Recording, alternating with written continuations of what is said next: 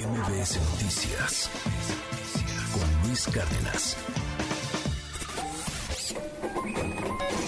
Economía y finanzas con Pedro Tello Villagrán. El superpeso. Fíjese, el financiero hoy en la primera cotiza tipo de cambio en mínimo de siete años. El economista, todavía más tipo de cambio, rompe el piso de 17.50 por dólar. Es el más bajo que tenemos desde, desde 2016.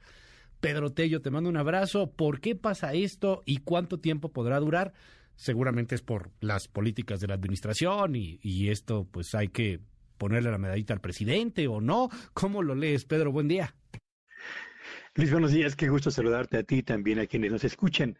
¿Hasta dónde llegará el precio del dólar en este 2023? Esa es una pregunta que ronda justamente en el ámbito de los analistas del sector financiero y de los economistas que se dedican justamente a revisar lo que ocurre con los signos vitales de la economía mexicana. Bien lo has señalado, Luis. El día de ayer, el precio del dólar en el mercado de divisas se ubicó en 17 pesos con 42 centavos, su más bajo nivel desde abril del año 2016. Y si hacemos una revisión de cómo se ha comportado la divisa americana en el mercado cambiario de nuestro país en lo que va del presente año, no solamente la cotización de ayer, pues nos encontramos con que nuestra moneda le ha ganado casi el 11% del terreno al precio del dólar con el que iniciamos este año.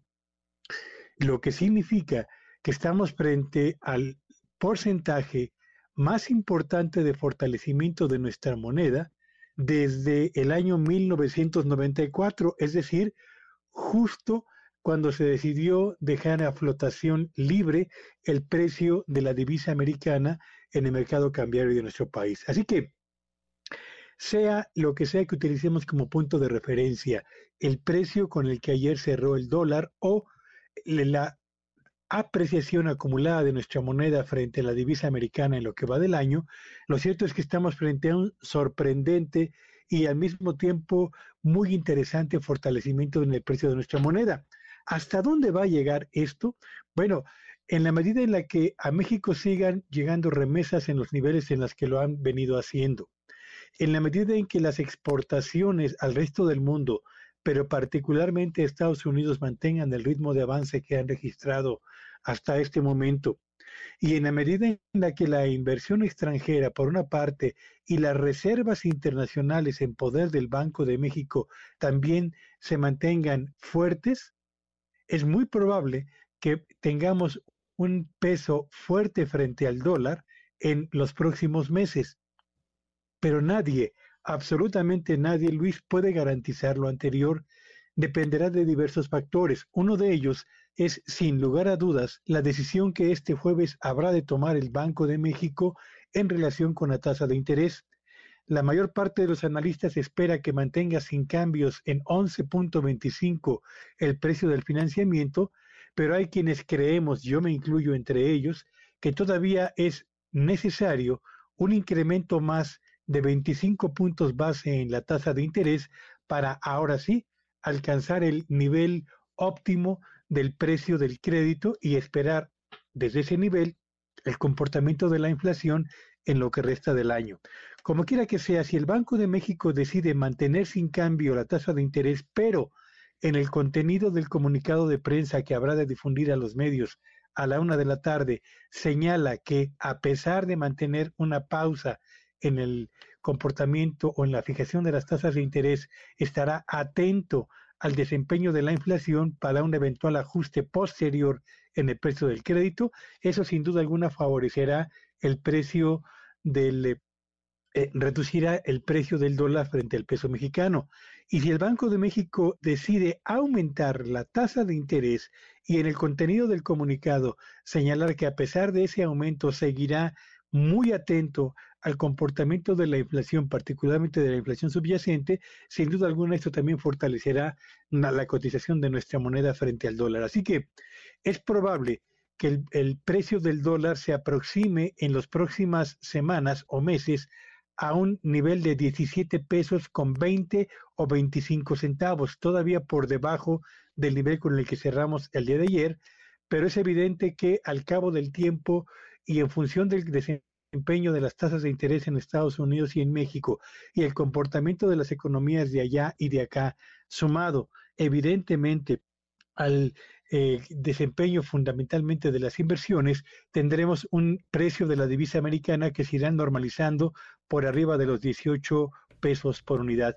¿Cuándo va a ocurrir esto y hasta dónde va a llegar?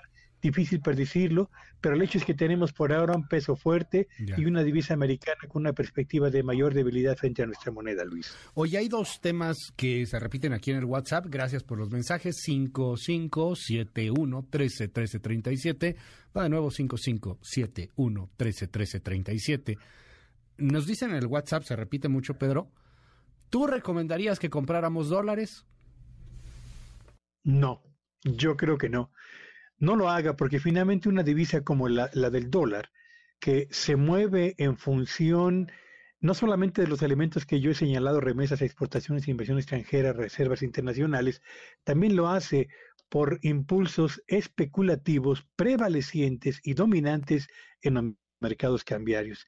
Si usted cree que comprar un dólar barato hoy le va a permitir obtener una ganancia importante si lo vende eh, caro mañana o dentro de unos meses, estará tomando un riesgo que yo creo que es innecesario. Invierta en CETES. Hoy el 728 días le ofrece el mayor rendimiento en términos reales de la historia y yo creo que en la medida en la que tenga usted la oportunidad de invertir en algo seguro y sabiendo cuánto va a ganar, es mejor que invertir en, decisiones o en opciones especulativas. A lo mejor si vas a salir, ¿no? A Estados Unidos o algo así en algún momento, si los vas a usar, pero así como que, ay, me voy a hacer millonario con esto, pues aguas, ¿no?